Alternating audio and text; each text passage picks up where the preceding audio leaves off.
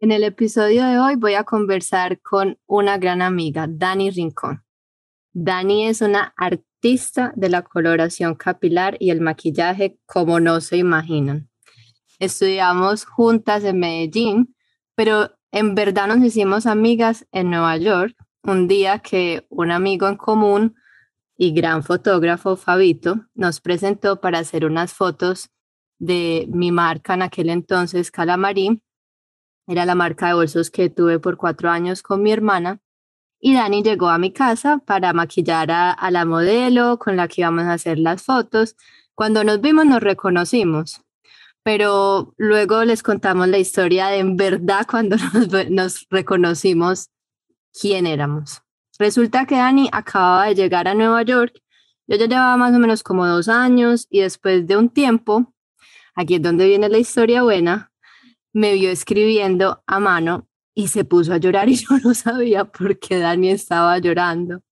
Y fue mi letra la que le recordó quién era yo. yo. Yo creo que yo me acordaba más de ella. Yo recuerdo que teníamos algunas clases juntas. Yo estudiaba economía, ya estudiaba administración. Y cuando ya empezó a calmarse, me dijo, es que ya sé quién eres, ya sé quién eres, yo estudiaba tus cuadernos porque Dani no alcanzaba a ver el tablero. Entonces lo que yo escribía, yo le prestaba el cuaderno, ya le sacaba fotocopia y de ahí estudiaba. Dani, bienvenida a Dharma en Movimiento. Qué rico tenerte aquí y hoy para que nos cuentes un poco de tu historia y proceso de redefinición cuando te mudaste a Nueva York. Meli, buenas tardes. Qué rico escucharte, qué emoción, no sabes. Es para mí todo un honor estar aquí contigo. Estoy súper emocionada, muy contenta de que al menos así a través como de estos nuevos medios nos podamos estar comunicando y compartiendo pues gran parte de estas historias tan bonitas. Eh, valga aclarar algo que estaba escuchando, que estaba pensando hoy antes de, de, de esta charla, cuando estaba escuchando eh, tu primer podcast, una cosa de las que me acordé cuando yo, cuando yo estudiaba de tus, que me gustaba sacarle fotocopia de tus cuadernos, era porque adicionalmente, bueno, era súper pinchado, entonces me chocaba ponerme las gafas para ver. Tú, yo me puse a pensar, siempre has sido maestra para mí desde que te conocí en la universidad. ¿Por qué? Porque me acuerdo que me gustaba estudiar más de tus cuadernos porque entendía mejor como la forma conceptual y el orden en el que escribías las cosas que el mismo profesor. Entonces estaba como recapitulando eso mentalmente y yo, wow, o sea, increíble. Entonces es todo un honor para mí estar aquí contigo. Estoy súper feliz y muchísimas gracias. Ay, tan linda, Dani. Gracias a ti. Siempre me gusta preguntar al principio de estas entrevistas cómo te gusta moverte o cómo te gusta mover tu Dharma, tu propósito. Bueno, eh, toda mi vida yo creo que lo más importante, sin ser muy consciente tal vez desde el inicio, fue estar, buscar esa conexión conmigo misma y eso lo lograba o lo he logrado.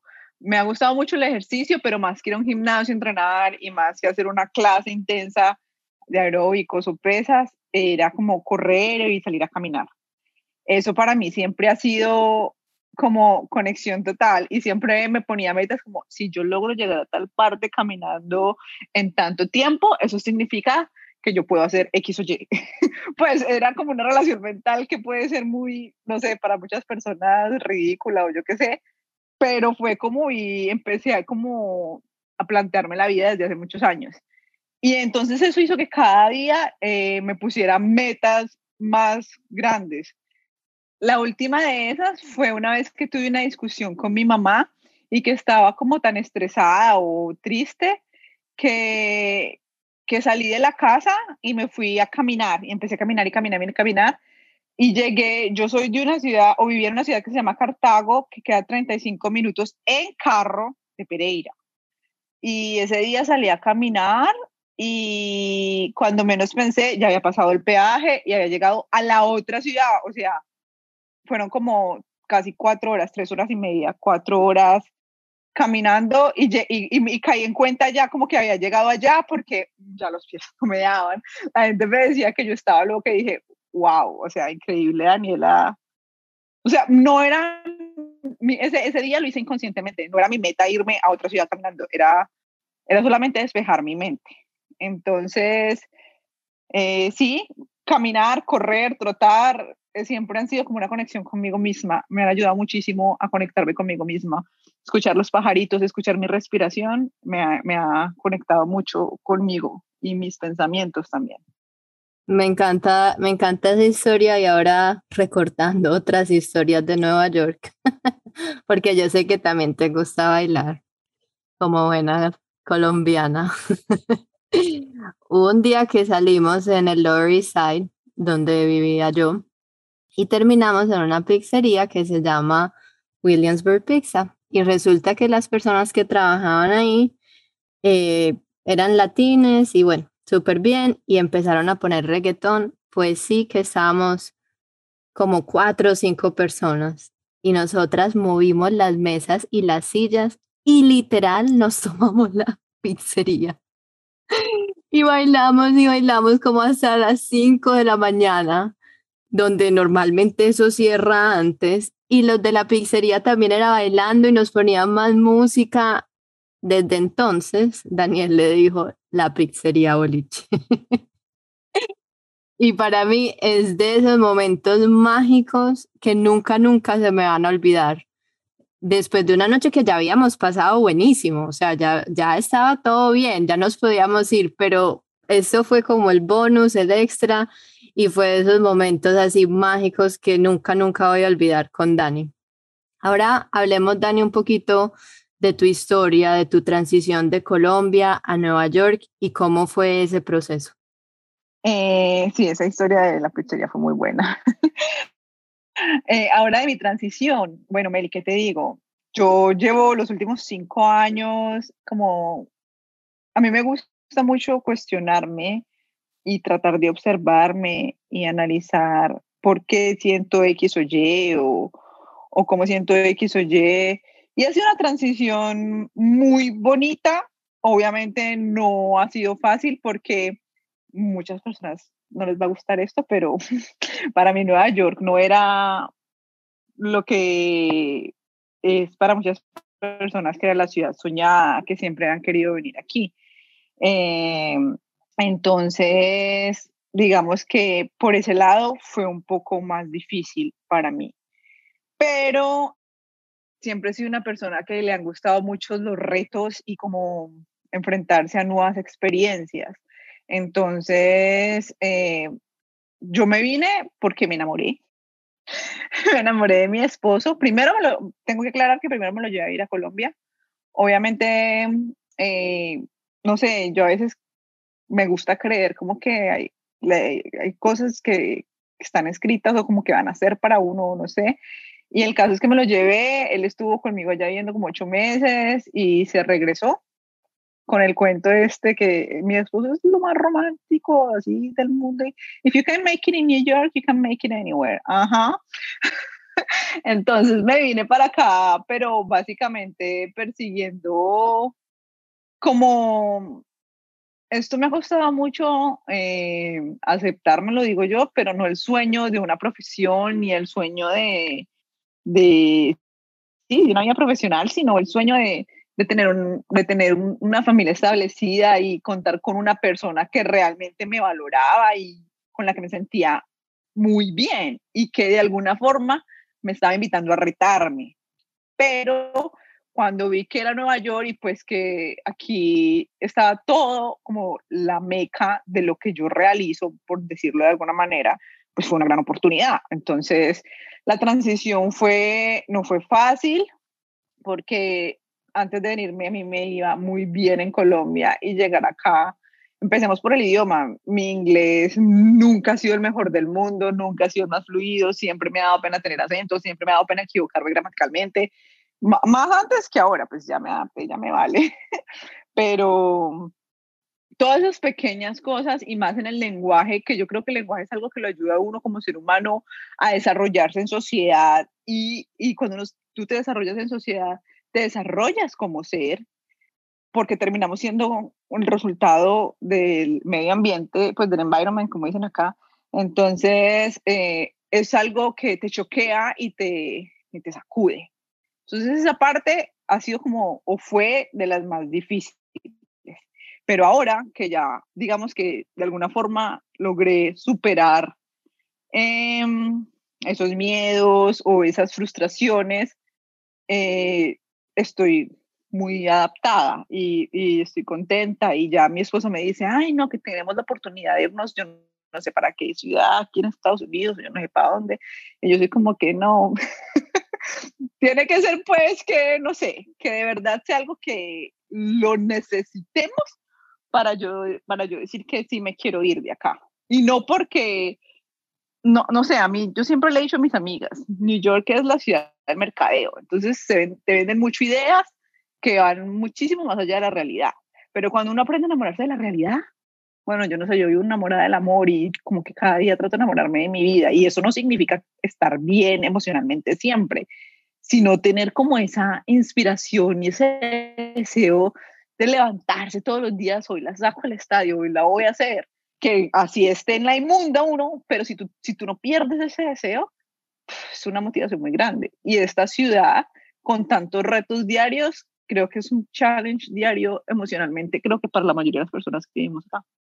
Me encanta, Dani, me encanta porque nuestras historias parten de momentos diferentes la, y parte igual también, pero es, yo sí amaba Nueva York, yo sí tenía esa ilusión de la gran meca, igual tuve mis retos.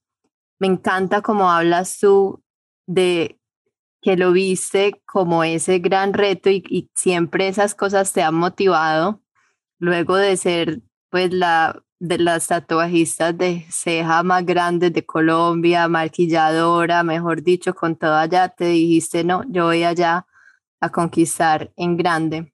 Y me encanta eso que dijiste, enamorarse de la vida real, la vida que en verdad tienes y de lo que es sin necesariamente estar uno siempre en las nubes y en lo bueno, sino incluso con las emociones y los momentos difíciles.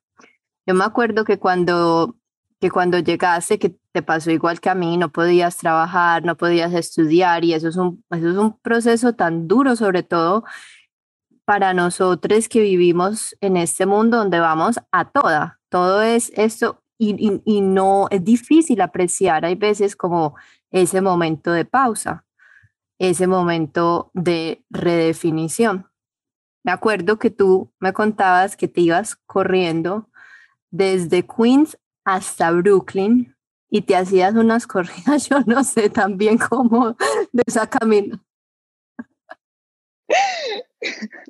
Total, total. En estos días a mí me gusta muchísimo Brooklyn, o sea, yo amo, amo a Brooklyn. Es más, aún me, me, me gusta, eso para mí, lo que te decía desde el inicio. Entonces empezar a hacer como caminar y, y, y poner metas de distancia siempre lo convertí, no, creo que inconscientemente en mis terapias.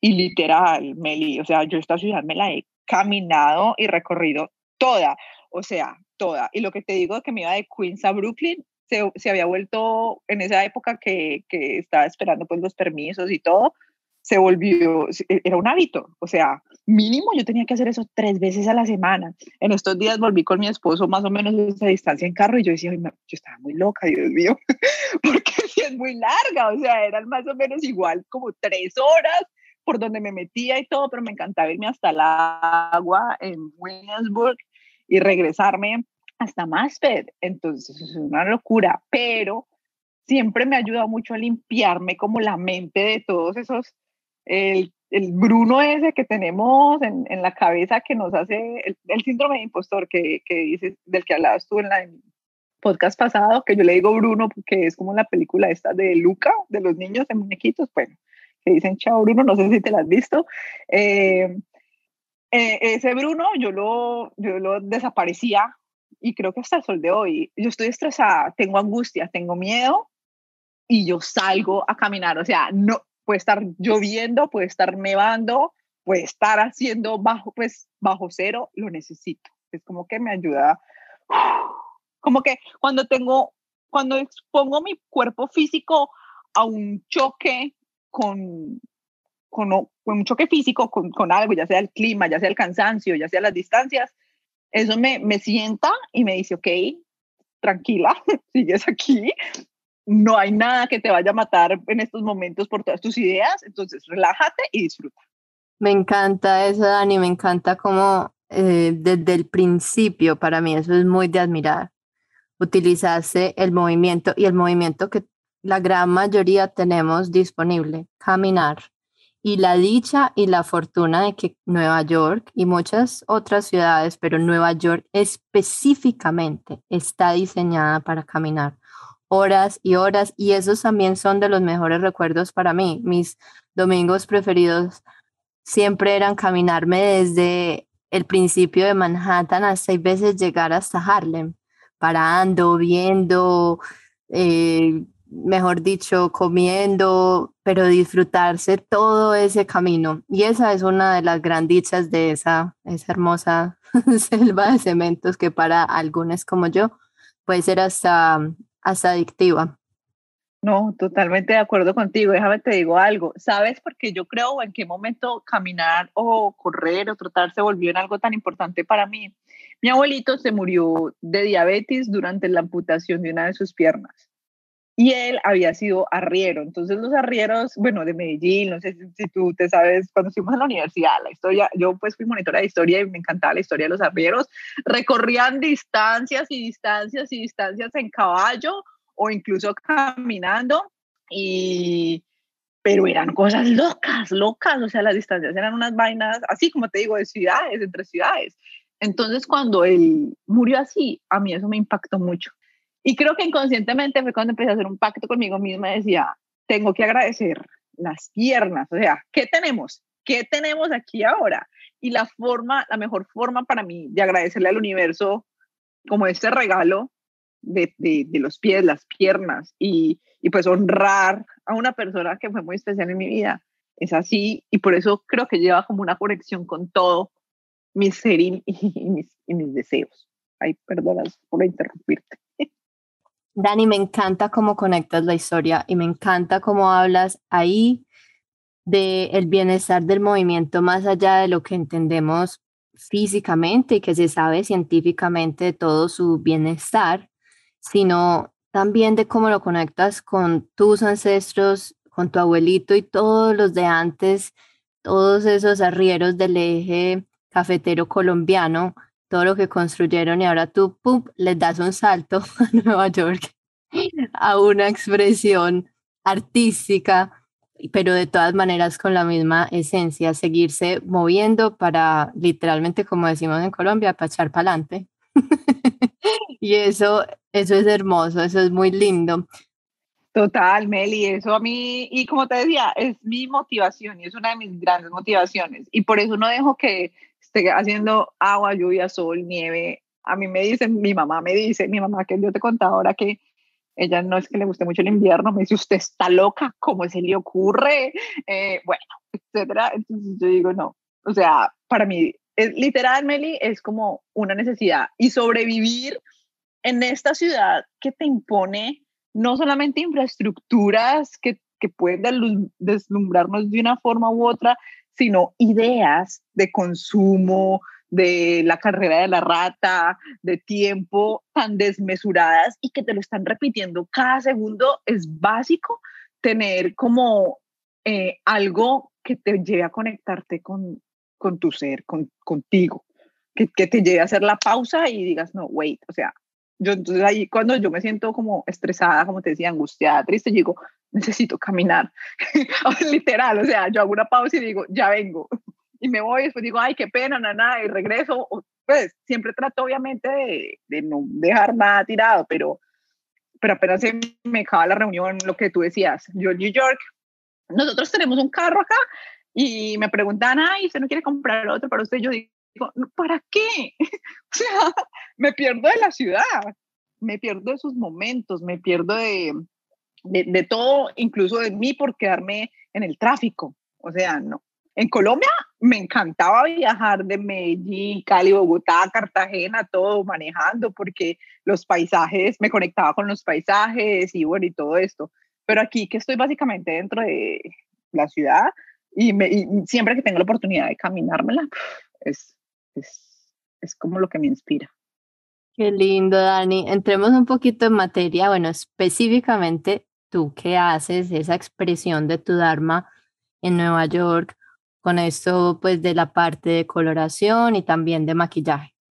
Super Meli, bueno, te cuento, eh, yo crecí en una peluquería y ahí fue donde empecé pues con, con todo lo que ya sabes del mundo de la belleza. Ahora estoy especializada eh, en la parte de color, soy colorista independiente. Yo trabajo en diferentes salones, es decir, Nueva York, algo que tiene que me encanta, que no lo hay por decir algo aquí en New Jersey, en New Jersey es ilegal y mientras que aquí en New York es súper legal, eh, es una modalidad que tiene rentar la silla. Entonces tú llegas a un salón o hay aplicaciones en las que te puedes meter, compras una membresía y tú puedes rentar la silla de la peluquería por X o Y días o meses o horas incluso. Entonces tú negocias tu, pues el costo y es muy fácil como manejar tu propio tiempo y tener esa independencia, que eso es una de las cosas que amo de esta ciudad, porque en otras ciudades, yo también voy a San Francisco y a Chicago, eh, funciona, pero no es tan común. Entonces te limita más el número de salones en los que puedes trabajar y así. Aquí es muchísimo más común. Entonces, soy colorista independiente, trabajo de esta forma, así, rentando la silla de forma independiente. Y me encanta, también he tenido la oportunidad, pues, de, como, te, como, como le estaba contando ahorita una chica, desde que llegué, que empecé contigo, me preguntaba, ¿cómo hiciste para trabajar en Fashion Weeks y cosas así? Eh, desde que llegué contigo, pues em, em, tú sabes, empecé aquí con uno del mundo del maquillaje y todo se ha ido como transformando, igual siempre sigue en el, en el mundo de la belleza, para no salirnos pues como mucho del, tema. Me encanta y has como vivido diferentes vidas dentro de ese mundo que dices, desde esa expresión de hacer a la gente sentirse mejor, de arreglarles el día desde su imagen y has hecho diferentes cosas, desde el maquillaje, las cejas, los colores etcétera. Dani también es de esas personas pioneras en Instagram, ella es tremenda y yo me acuerdo que cuando yo estaba empezando con la marca, ella fue la que me enseñó, me sentaba a clases porque yo decía, no, no, yo, yo creo que yo me quedo con Facebook, yo no doy para más. Y Dani me dijo, no, eso no es posible. Y ella se sentaba conmigo y me explicaba si lo vas a hacer y eso pues que estamos hablando de hace muchos años cuando no existían ese poco de cosas que Reels y Insta Story y todas esas cosas cuando era solamente el feed y yo era como no no puedo con esto y en estos días eh, me encanta porque siempre pones no solamente cosas de maquillaje y del color del cabello, sino cosas que en verdad van al alma, que lo ponen uno a reflexionar, desde cosas económicas, me encantan tus posts porque las dos tenemos el mismo nivel de rebeldía.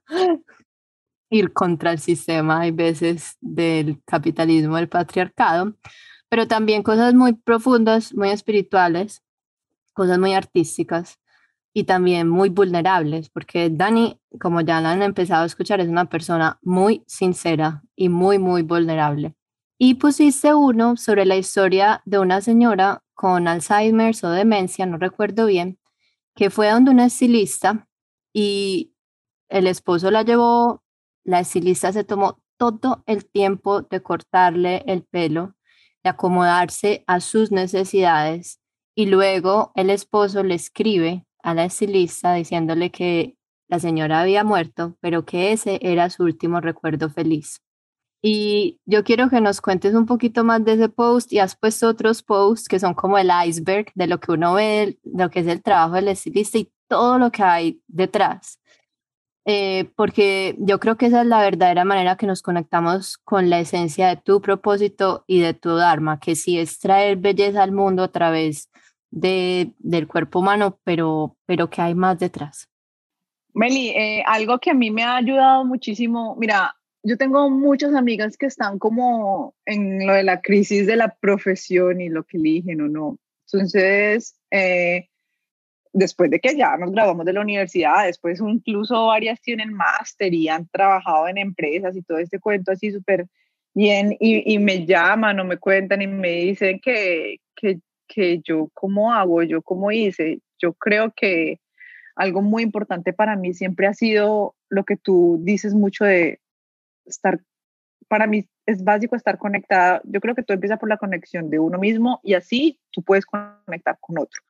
Ejemplo, en el maquillaje, en el mundo del maquillaje yo he trabajado desde cuando llegué, ¿te acuerdas? Sephora, o sea, empecé Sephora, después MAC, después para, eh, vibrado para Steve Lauder, y todo un proceso, todo un camino, una historia, pero de, de esos caminar, de ese caminar eh, y todo lo que no nos gusta, eh, buscar lo que nos conecta con nosotros mismos, es lo más importante. Entonces, del maquillaje que me gusta, más allá de, de lo que las personas perciben como belleza, es identificar la belleza real para mí que hay en el otro. Entonces, lo que yo amo en este caso, de, o por lo que me gusta mucho eh, la forma en que estoy trabajando con los colores de cabello, es porque tú te sientas, tú das una asesoría, tú hablas, yo hablo con él, tú te conectas con el cliente desde muchísimo antes y es un resultado y los trabajos, los colores que yo hago son colores eh, de bajo mantenimiento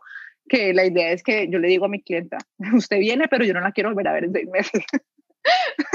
no porque no la quiera volver a ver, sino porque es una técnica especializada para que el cliente, para cuidarle el bolsillo al cliente, que el cliente ahorre, por, por, decirlo de alguna forma, para que se vea más natural y por ende que el cabello no se maltrate tanto. Pero para poder yo eh, ofrecer este servicio y que la persona se sienta a gusto con el color y así, es muy importante conectar, conectar con las personas.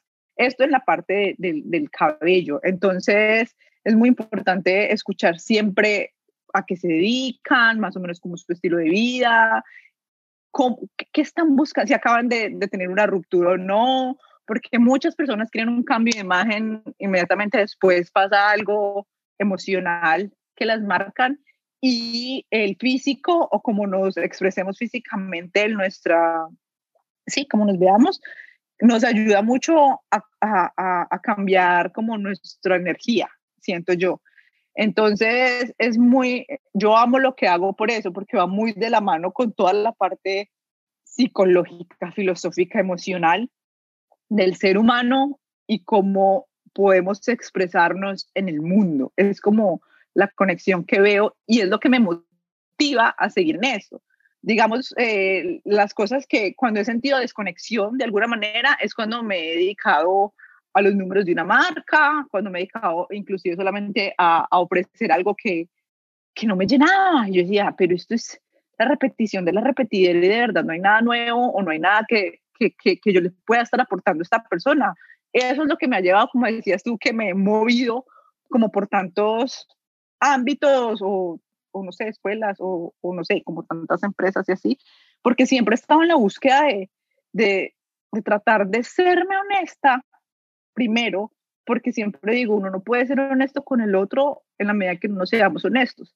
Entonces yo me doy la oportunidad de ir, conocer, probar, experimentar, tratar de profundizar hasta donde, hasta donde yo realmente diga, ok, esto no tiene más fondo o, o sí, y seguir ahí. Entonces, lo que hago en el mundo de la belleza es básicamente esto que te dije, la conexión que puedo tener con el otro y, y sí, y la forma en que puedo ayudar al otro a conocerse y reconocerse en su nueva versión o en su versión diferente, ya sea con un color, por ejemplo, en el cabello de bajo mantenimiento o incluso si les da porque les dan cambios extremos de X o Y, o cuando hacía las cejas, tenía muchas clientas con unas cejas súper divinas y llegaban y me decían, Nito, las cejas, y yo le dije, nunca se me olvidó una amiga del colegio que tenía unas cejotas.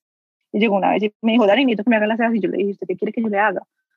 Me dijo, no, las cejas. Yo le dije, cuénteme qué le pasó en su vida, porque, o sea, porque esto no es normal, usted tiene las cejas soñadas de todo el mundo y, y esto no es normal siéntese y cuénteme qué le pasó. Esa conexión que yo tengo con las personas al momento de poder realizar mi trabajo es lo que me llena el alma y me hace y me hace querer ser mejor y he identificado que la única forma de ser mejor no es como desarrollando una marca y una especialidad definida como tal vez nos enseñaron tanto en la universidad, que entre más te especialices y te especifiques solo en una cosa y te dediques solo a eso, vas a hacer lo mejor. Sí, eso te hace, eh, mm, te hace la práctica ser maestro. Pero algo muy importante de eso es escuchar realmente al otro y lo que el otro realmente quiere, porque todos quieren cosas diferentes. Y en esta ciudad sí que más viniendo, viniendo de tantas culturas y con tantas mentalidades y necesidades diferentes. Qué lindo. La razón también por la que me llamó mucho la atención ese post fue porque demuestra que la tarea específica que hagamos a veces no es tan determinante como la actitud de servicio que desempeñemos en ella. Esta estilista no solamente se limitó a cortarle el pelo a la señora, sino que ella se dedicó, en verdad le creó un momento importante y generó una experiencia que marcó la vida, el último recuerdo alegre de esta señora y la vida del esposo. La expresión de nuestro Dharma la podemos llevar a todo lo que hacemos, independiente de lo que sea. Y eso que tú hablas de cómo te conectas con las personas que trabajan contigo es precisamente esa actitud de servicio que tienes tú. Quería preguntarte también eh, sobre ¿Qué otras prácticas o rituales de bienestar tienes y cómo te ayudan a apoyar a la expresión de tu propósito? Claro que sí, Meli. Yo creo que la práctica más importante y que trato de enseñar a las personas que amo y a las que me rodeo es qué tipo de preguntas, es hacerse preguntas y qué tipo de preguntas se hacen. Eh, como hablábamos ahora, cuando salgo a caminar, trotar o correr por largos periodos de tiempo, lo hago porque cuando estoy caminando, eh, a veces pongo música, pero la mayoría de las veces trato de escuchar mis pensamientos, porque tengo un montón de voces en mi cabeza que todo el tiempo me están diciendo muchas cosas y me están diciendo unas cosas positivas, otras no tanto. Entonces, para callar esas cosas que digamos no son eh, que no vibran tan alto y, tengo que darles una dirección o un orden, trato de empezar a hacerme preguntas. Y las preguntas que me hago siempre van direccionadas a, a buscar satisfacer, satisfacer esa, esa, esa razón de por qué estoy donde estoy, para qué estoy donde estoy y, y a dónde quiero llegar. Entonces, cuando empiezo a darle direccionamiento a mis pensamientos a través de este tipo de preguntas, uno va formando el camino así como, como tú decías ahorita, se hace camino al andar. Y va identificando en el camino las cosas que le gustan del camino, las que no le gustan, eh, ya sea literal, el camino físico o el camino mental, reconociendo, reconociendo o identificando esas voces que no creemos o esos miedos o, todas esas inseguridades y dándoles eh, un direccionamiento para decirle, mira, si, tienes este miedo es por esta razón, entonces vamos a confrontarlo. Tranquila, Dani, que yo estoy contigo, me digo a mí misma mucho, por ejemplo. Eh, no estás sola, te tienes, eh, vamos a salir de esta juntas. es como esa voz dentro de mí que, que, que, que aprendí a construir y reconstruir para dar mi apoyo porque para poder llegar a ese punto de mi vida, hace mucho tiempo reconocí que era la voz que me hacía falta escuchar. Entonces, esa voz decidí serla yo misma y, creo que es una de las prácticas que más me ha ayudado a, a lograr, y primero, mi sueño básico, más allá de tener o ser X o Y, siempre ha sido identificarme para, para poder reconocerme y poder ser, ser, eh, mi sueño es como ser en todo, en todo el sentido de la palabra, porque creo que cuando uno es, uno, todo se expresa, todo ya se transforma a nivel material, eh, a nivel espiritual, eh, todos los niveles de energía que hayan, no sé. Cuando, cuando uno es y puede ser y se deja ser, porque es que no nos dejamos ser muchas veces. Los miedos no nos dejan ser, las inseguridades no nos dejan ser, entonces, entonces por eso es que las preguntas me parece una práctica básica en mi vida y muy importante para darle dirección a mis deseos y pensamientos. En honor a toda la vulnerabilidad de este proceso de grabar un podcast, hace un momento nos acabamos de dar cuenta que la mitad de lo que habíamos grabado ya eh, no estaba no estaba grabado, a mí se me había olvidado después de un pequeño receso que tuvimos de volver a hacerle clic a recording. Y por eso Dani menciona una frase que, que a mí me recordó cuando ella estaba hablando de cómo su práctica de caminar la ayuda a hacerse estas preguntas, que es caminante, eh, se hace camino al andar. Una de esas frases, em, y ni siquiera, ni siquiera es así, es caminante no hay camino, se hace camino al andar. Y es una de esas frases de sabiduría, eh, sabiduría cultural, popular, que yo creo que Dani encarna muy bien, precisamente porque ella al caminar, al hacerse esas preguntas, ella empieza a dibujar esos caminos hacia donde ella quiere ir.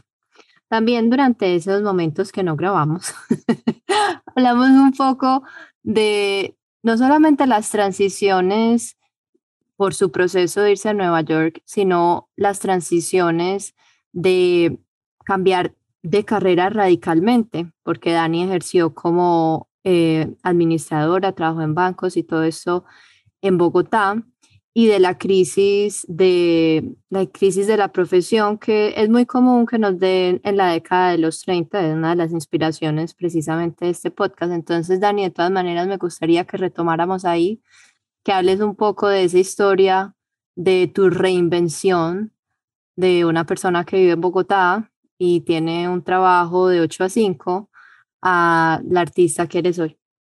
Super Meli, claro que sí. Mira, eh, cuando yo me gradué, empecé trabajando primero con Allianz, después con Colpatria, y al final terminé buscando esto que, que me llenara.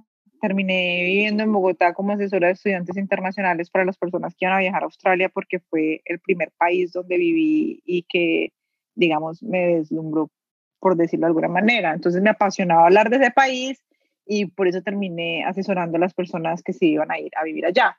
¿Qué pasó? A pesar de que esto me apasionaba, el horario pues de 8 a 5 a mí me mataba, me mataba y los costos de vida de una ciudad como Bogotá en comparación con lo que uno se puede llegar a ganar, me hizo llevarme a hacerme la pregunta de, ¿yo de verdad quiero esto para mi vida? O sea, así es como me veo en cinco años.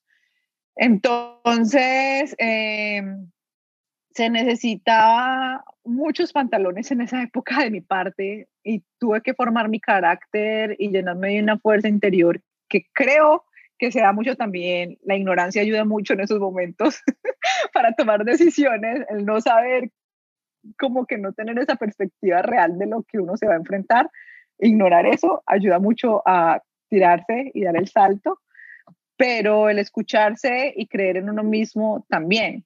Yo renuncié en Bogotá y volví, que es la capital de Colombia, y volví a Cartago, que es una ciudad muy pequeña, eh, los, que somos de allá le decimos al pueblo, a empezar desde cero. Fue un proceso que me tomó más o menos tres años en para poder, antes de que me fuera súper bien, pero, pero el creer en uno mismo y el tenerse fe y trabajar y luchársela y sobre el proceso y el camino, enfocándose en las cosas buenas, porque es que no significa que, que siempre sea bueno. O sea, la verdad me costó mucho. Yo he tenido, todos hemos tenido, creo que tenemos nuestros eh, confrontaciones con ya sea con familiares, amigos, con la sociedad, las ideas de la sociedad y, y aprender a interpretar este como estos contra y saberlos llevar es lo que nos forma el carácter y nos hace fuertes y nos hace preguntarnos qué tanto queremos X o Y en determinado momento. Pero me llenó muchísimo, me llenó muchísimo eh, ese proceso, me dio un montón de experiencia y me llevó a alcanzar muchas cosas que quería en ese momento, que era como, digámoslo, llamémoslo una estabilidad financiera, eh, poder viajar, conocer y experimentar pues muchas cosas que una persona, yo creo que teníamos 24 años, no todo el mundo se podía dar eso por sí mismo en esa época y fue una experiencia muy bonita, muy chévere. También ahorita, Dani, eh, hablaste sobre, bueno, ya estabas muy bien en Cartago, ya te habías reinventado, estabas bastante feliz con tu desempeño profesional y te dice la oportunidad de creer en el amor y, y conoces a Sebas. Cuéntanos un poco también de entonces tomar esa decisión por esa búsqueda de pareja o, de darte la oportunidad de tener esa pareja y, ese, y esta transición a Nueva York. Ah, bueno, claro que sí. Creo que todo eso vino de la pregunta de, cómo había sido la transición, pues como de profesión y de todo eso, porque yo creo algo muy firmemente y es que la vida te presenta los mismos retos como en diferentes grados, dependiendo si ya pasaste estilo Mario este nivel o no, ¿no? Entonces, el primer reto después de graduarme era reconocer que yo no quería un trabajo de 8 a 5 y tomar la decisión de ser emprendedora, por decirlo de alguna forma. Lograr la estabilidad económica y poder viajar por, por el mundo haciendo lo que amaba era el sueño de mi vida en ese momento, hasta que pues hice ese sueño realidad. Y cuando empecé a viajar, y me acuerdo que decía, bueno, ahora ¿qué me hace falta? Como te decía, la práctica de las preguntas. Ahora, ¿qué quiero? ¿Y ahora qué? Como ya logré, pues me está yendo bien, puedo seguir construyendo un negocio así, eh, puedo seguir viviendo tranquilamente, pero porque siento que me hace falta algo y, y, sentía que quería tener un testigo de vida, una persona que fuera un testigo de vida, porque me fui a viajar por Europa, entonces en España me encontré con una amiga que era suiza, pero ella no estaba en Ginebra, sino en Lugano, no sé dónde, y bueno, fue muy chévere porque estuvimos recorriendo España, pero ya se fue. Después me fui para París, otros amigos, y se fueron. Entonces, ya cuando llegué a Ginebra, que estaba sola, yo dije, quiero a alguien que puede, con quien pueda hablar sobre estas experiencias en un futuro, recordarme, así como nos estamos acordando ahorita del baile allá en Brooklyn, alguien que te, cuando uno recordar es vivir, con quien tú puedas como reencontrar esos momentos me hacía falta, porque yo tengo una memoria de pollito que no te alcanzas a imaginar, Melissa. Yo, yo creo que sí. Entonces yo decía, alguien que me cuente lo que ya viví, que me diga, acuérdate cuando estuvimos en X o Y. Y eso era lo que me hacía falta, esa persona para compartir, para eh, que te tomara la foto, con quien pudieras comer, porque he amado siempre la, como estar sola y mis espacios, pero cuando ya llevas tanto tiempo así, no era como una necesidad de que necesito estar con alguien, no, sino como bacano sin encontrar a esa persona. Y en ese entonces estaba hablando con el que es ahora mi esposo, que es Sebas, pero eso implicaba dejar todo lo que ya había construido en Colombia y venirme a vivir a Nueva York. Entonces era una decisión dura, pero tu querida amiga Daniela es una persona muy impulsiva y que cree mucho en, en su conexión interna cuando la siente. y dijo, me la voy a jugar toda. Y dejé todo y me, y me vine acá a Nueva York a empezar desde cero, porque se hace más joven que yo, entonces cuando una persona es más joven que uno, es un camino muchísimo más largo, o no más largo, sino que debes como recorrer, por decirlo de alguna forma, ciertas cosas y, y, y volver a empezar. Pero yo analicé eso antes de tomar esa decisión. Me pregunté si estaba dispuesta a revivir, a tener paciencia y si, y si eso era de verdad lo que ahora quería. Y sí, y lo fue. Y uy, el sol de hoy no me arrepiento porque la familia que hemos construido o el lugar es, es como uno de los grandes pilares de mi existencia hoy en día. Es algo que me, que me ha dado la oportunidad de confiar en el otro, de creer en el otro, y cuando uno confía en el otro es porque estás confiando en ti mismo, porque es imposible confiar en el otro si no tienes confianza en, ti. Y, y, a reconocerme en el otro como un espejo y, y seguir ese proceso de crecimiento como, como ser y profesional y como persona. También hablaste que, bueno, ya estás en Nueva York, lograste trabajos increíbles, trabajos que personas en tu ámbito se soñarían, como el último que tuviste en Bobby Brown, en Saks Fifth Avenue, como una de las líderes artistas, maquilladoras, con todas las oportunidades que eso implica. Y algo pasó ahí. Cuéntanos un poco de la historia de cómo pasas de ahí a decidir independizarte y dedicarte 100% a la parte de color? Ah, sí, sí, sí, sí, total. No, sí, esa fue mi última crisis. mi última crisis hasta el momento. Em, cuando, entonces cuando me vine para acá, para Nueva York, que decidí volver a empezar, pasé, hice, escuela, yo lo llamo así porque yo empecé en Sephora, después trabajé para Mac y bueno, estos eran trabajos muy duros porque, porque después de hacer lo que yo me hacía en Colombia, venir a ganar lo que ganaba acá era frustrante. Entonces yo decía, yo sé que esto me va a servir de alguna manera, pero el punto era cuánto, yo siempre me preguntaba cuánto tiempo voy a estar aquí, cuánto tiempo es necesario invertir en este tipo de empresas y en este tipo de trabajos, hasta que se me dio la oportunidad de, de, de trabajar como Business Development Artist en Saks. Fifth Avenue, que de alguna forma es el sueño como de, de la mayoría de, de, las personas que estén, ya sea en el mundo del retail o del maquillaje, porque trabajar para Steve Lauder es, pues yo creo que inconscientemente es el top, era el top en mi mente en esos momentos, porque Steve Lauder es dueña de Tom Ford y un montón de marcas, pues donde tú quieras trabajar en el mundo del maquillaje, si trabajas para Steve Lauder, ellos te ponen donde tú quieras. Y me dio la oportunidad de estar en la parte artística, pero también estaba en la parte corporativa.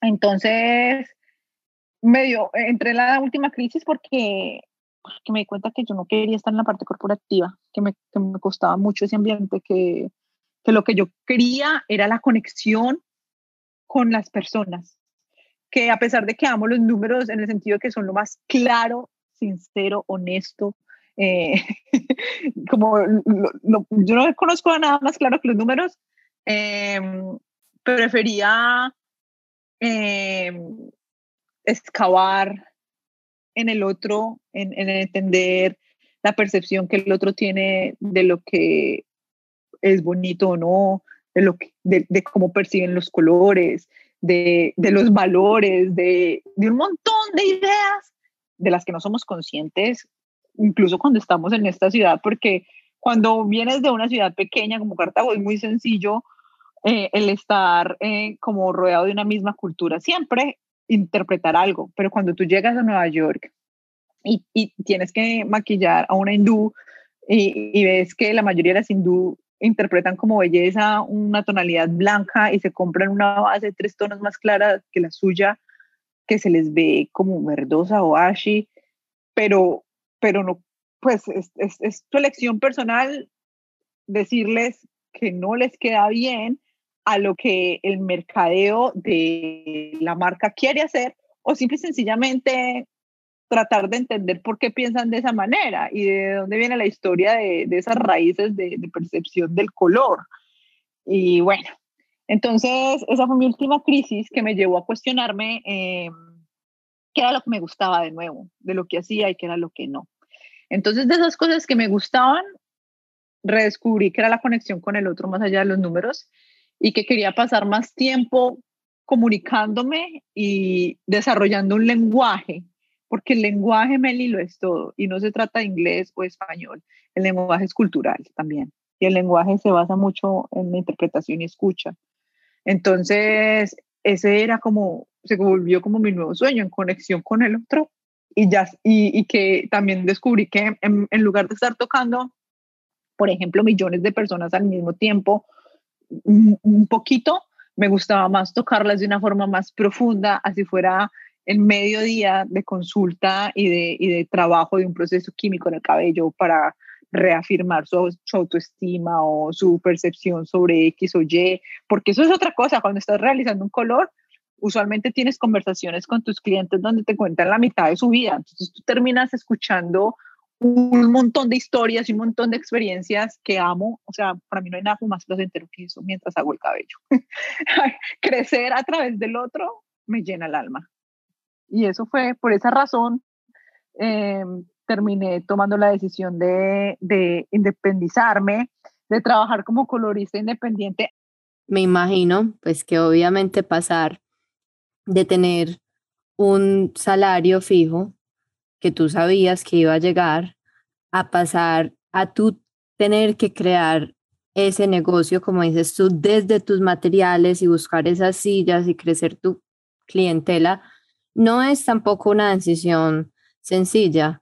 Así como decías, toca a uno ponerse los pantalones como te tocó cuando tenías 20 años y tal vez, en mi opinión, tal vez cuando ya uno está más grandecito, esas decisiones se pueden hacer un poquito más retadoras. De pronto, si quieres expandir un poco ahí de cómo tomaste esa valentía para, o cómo encontraste esa valentía para dar ese paso, si lo hiciste gradual o si de repente de un día a otro dijiste ya no va más.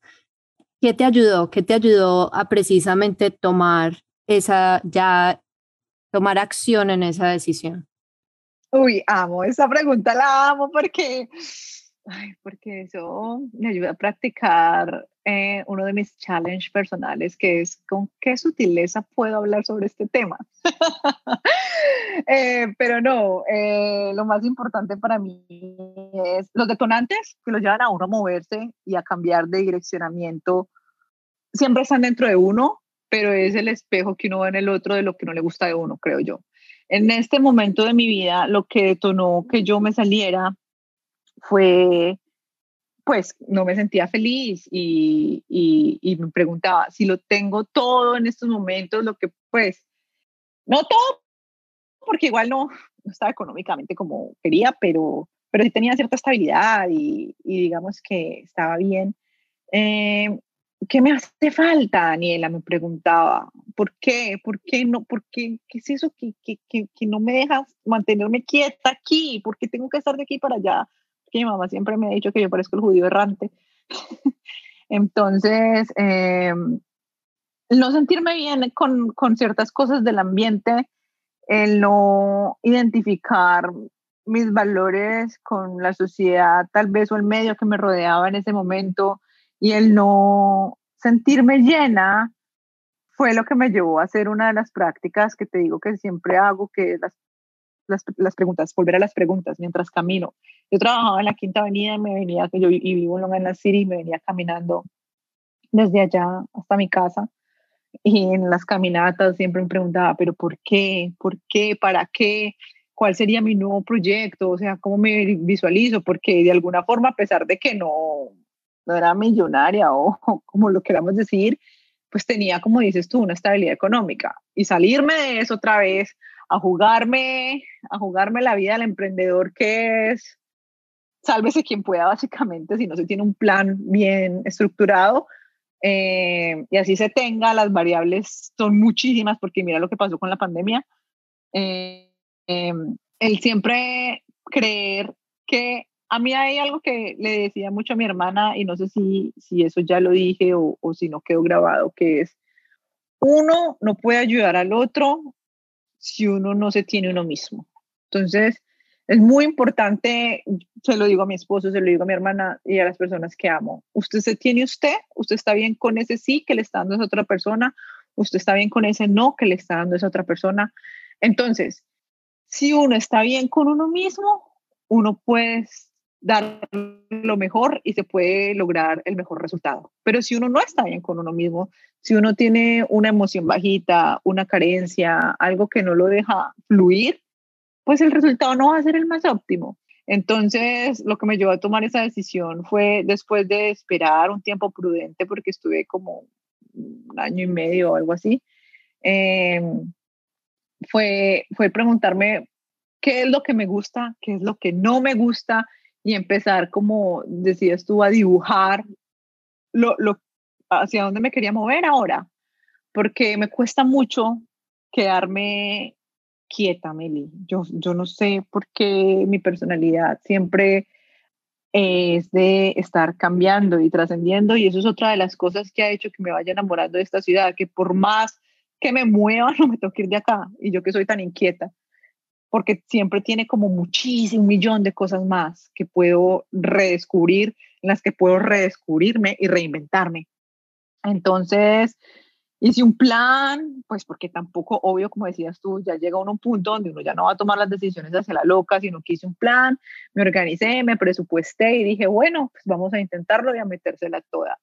Pero también me llevó a redefinir algo que creo que muchas de las amigas que te contaba ahora, que tal vez cuando me llaman y me dicen cómo hice o esto es, a veces tenemos muchos valores aprendidos y muchas ideas aprendidas que adoptamos de forma inconsciente. Entonces, cuestionarme sobre ciertas ideas y ciertos valores que tenía y, y, cuestionarme hasta qué punto eso era una verdad para mí o no, fue lo que esta vez me dio fuerza y me ayudó como a tomar esa decisión, porque redefiní muchas de esas ideas. O sea, me acepté que por más que la mayoría o si me dijera X o Y, pues yo no iba ahí. Era entonces empezaba a ser a convertirme en la minoría y tomar el carácter para, para pues luchar de alguna forma, así no fuera parte de, de los perros calientes, por decirlo de alguna manera, que le gustan a todo el mundo como el cuento de moda, eh, pues estaba bien, estaba bien conmigo. O sea, son otro tipo de valores que uno empieza a formar también cuando migra, creo yo, Meli. Cuando cambiamos de cultura, cuando nos trasladamos, el entorno nos, nos, nos, lleva a redefinirnos. Y eso me volvió a dar la, la, la fuerza para, para, para seguir llenándome. Total, eso que dices, eso de que el entorno lleva a redefinirnos, sí, es algo que tal vez, como dices tú, es esa, ese fresquito de la ignorancia cuando uno no sabe a lo que se va a enfrentar de verdad, porque simplemente no lo ha vivido. Uno puede leerse mil libros y verse mil películas, y como dicen en, Barranquilla, el que le vive es el que la goza, y, hasta cuando uno no está en esa situación, no sabe qué es lo que es, y ese es uno de los retos de migrar. El simple hecho de cambiar de ambiente, que no es tan simple en verdad, parece simple, nos lleva a ese proceso de redefinición y muchísimas veces a muchas de estas cosas que tú mencionas, Dani, a cuestionarse esos valores que tal vez no vienen de uno y, puede que no sean cosas malas ni nada, sino que no están en conexión, en alineación, que son expectativas que, que no responden a nuestra verdad. Como dices tú, tú eres una persona muy activa y has reconocido que para ti esa posibilidad de reinventarte constantemente es importante y aunque al principio Nueva York no era la ciudad de tus sueños, sí se ha convertido en el lugar del que ahora ya no quieres irte porque te da esa posibilidad de, de reinventarte y de reexpresar una y otra vez en maneras distintas tu Dharma y mantenerte siempre en conexión con eso que va más allá, es esa posibilidad de ayudar a personas en su proceso de transición a través de la manera como se ve y ahora cómo se ve su pelo.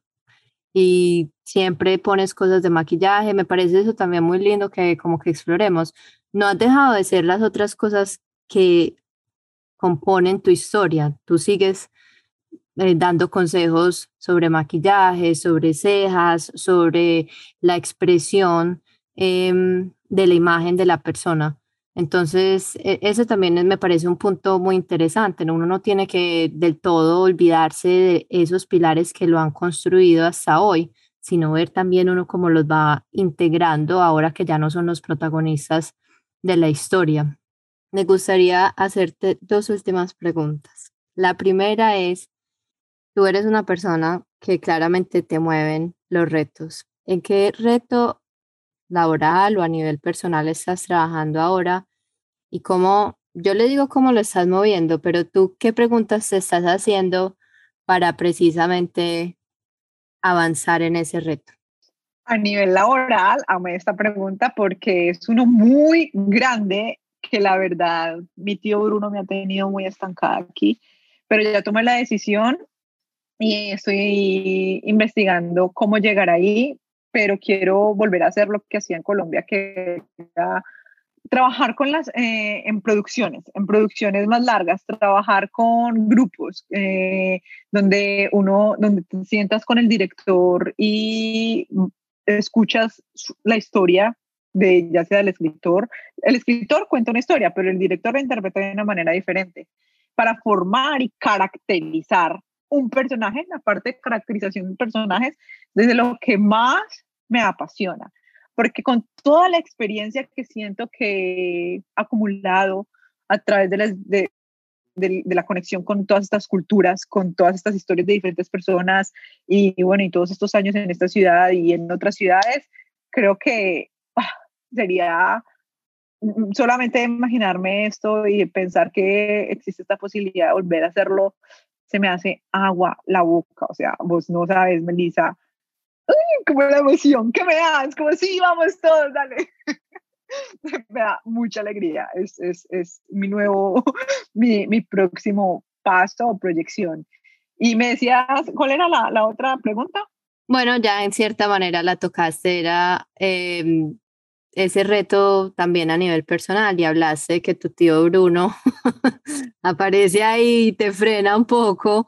Entonces yo creo que hiciste un buen combo, un dos en uno, porque sí, pues a nivel profesional ese gran sueño, uff, y qué alegría cuando veamos esos personajes creados en gran parte por ti. Y bueno, también estabas hablando de, de todo ese proceso de no permitir que Bruno te detenga. Dani, mil y mil gracias por compartir este rato conmigo. Eh, estamos en Mercurio retrógrado e inclusive a medida que digo esto se va medio cortando la comunicación. Y ha sido un reto hacer esa grabación, pero ha sido una conversación hermosa. y vale la pena y nos tomaremos todo el rato para hacerle las ediciones necesarias para que la podamos entender.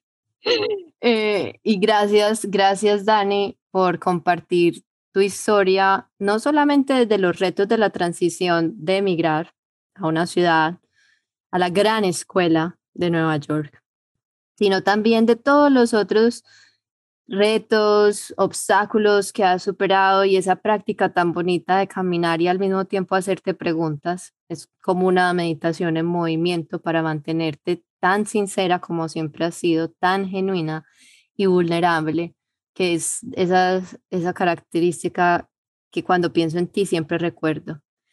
Gracias por ayudarme siempre en todos mis proyectos. Dani en Nueva York, yo siempre le pedía ayuda desde mudarme de casa hasta arreglarme para Halloween, incluso para ayudarnos cuando estaba en un colectivo de diseñadores y estábamos haciendo, que se llama Flying Solo, eh, fotos para revistas y el sitio web y creo que todavía trabajas con una de las diseñadoras que pasó por ahí. Dani siempre, siempre fue y ha sido una persona que además de ser tan, tan sincera, tan profunda, absolutamente generosa. Y Ay, tan divina, Meli. Linda. Perdón. Dani es un gran ejemplo de esas mujeres que se inspiran en otras mujeres, que se paran desde la experiencia de ellas, que siempre es ahí para ayudar a quien tenga preguntas, sean sus amigas, sobre em, la crisis de la profesión, sea yo, venga ayudarme con entender Instagram o que hagamos juntas una producción hermosa de fotografía en su momento. En fin, Dani, mil y mil gracias por compartir toda tu sabiduría aquí en el podcast. Y finalmente, donde podemos seguir tu trabajo em, y para siempre pues estar pendientes y para si en algún momento están en Nueva York o si coinciden con Dani en Colombia, obvio no pierdan la oportunidad que haya que ella les haga el color de sus melenas. Tan linda, Mel, mil millón de gracias por esta oportunidad, la verdad, vos sabes que, como dije al inicio de esta charla, ha sido una maestra desde el día cero para mí y te admiro millones, pues no sabes, me inspiras, me llenas de energía, eh, todas las personas que sigan escuchando estos podcasts, o sea, son, pues, el primero a mí me dejó matada. Esta conversación con Mercurio retrógrado ha sido un challenge, pero ha sido, uf, muy inspiradora para mí. Te lo agradezco en el alma. Gracias por siempre tenerme en cuenta, invitarme a todos tus proyectos. Como te digo, una mujer más llena de proyectos, estructura. Eh, no, no, no, no, no, es que se me acaban los, los, se pueden acabar los sinónimos del mundo para todo lo que pienso de vos. Mil, mil gracias a ti. Eh, bueno, me pueden encontrar mi página del cabello en Instagram es Hair Beauty Colors para las personas, pues porque sé que la percepción de la belleza entra mucho por los ojos, entonces es muy fácil si ven como, llamémoslo un portafolio, catálogo de trabajos ahí. Si quieren conocerme un poquito más a nivel personal o saber más, pues, como de todas estas locuras que les, que les compartí hoy, es de RG Makeup. Ahí hablo o les cuento historias reducidas de mis experiencias aquí. Y de nuevo, Mel, te deseo muchísimos éxitos en esto sé que la vas a sacar del estadio como con todo eh, lo que necesites siempre y todas aquellas personas que para las que pueda ser buena y pueda llegar a colaborarles en algo, siéntanse con toda la confianza del mundo que mientras yo pueda, tenga tiempo, si no lo saco, eh, voy a estar ahí disponible para ustedes. Muchísimas gracias. Dani, nuevamente mil gracias. Igual voy a poner en las notas del episodio los links para que se conecten con los diferentes perfiles de Dani y la sigan conociendo y aprendiendo de todas, todas sus historias tan profundas y también de su estética hermosa y si trabajan en el mundo de maquillaje o del cabello, se inspiren con su historia, aspiren a logros tan grandes como los de Dani de maquillar en New York Fashion Week y grandes producciones de moda que han, que han salido en revistas como Vogue y Mary Claire. Entonces, bueno, hasta ahí llegamos hoy. Muchas gracias por escuchar. Espero que esta historia les inspire en todos sus procesos de transición. Satnam.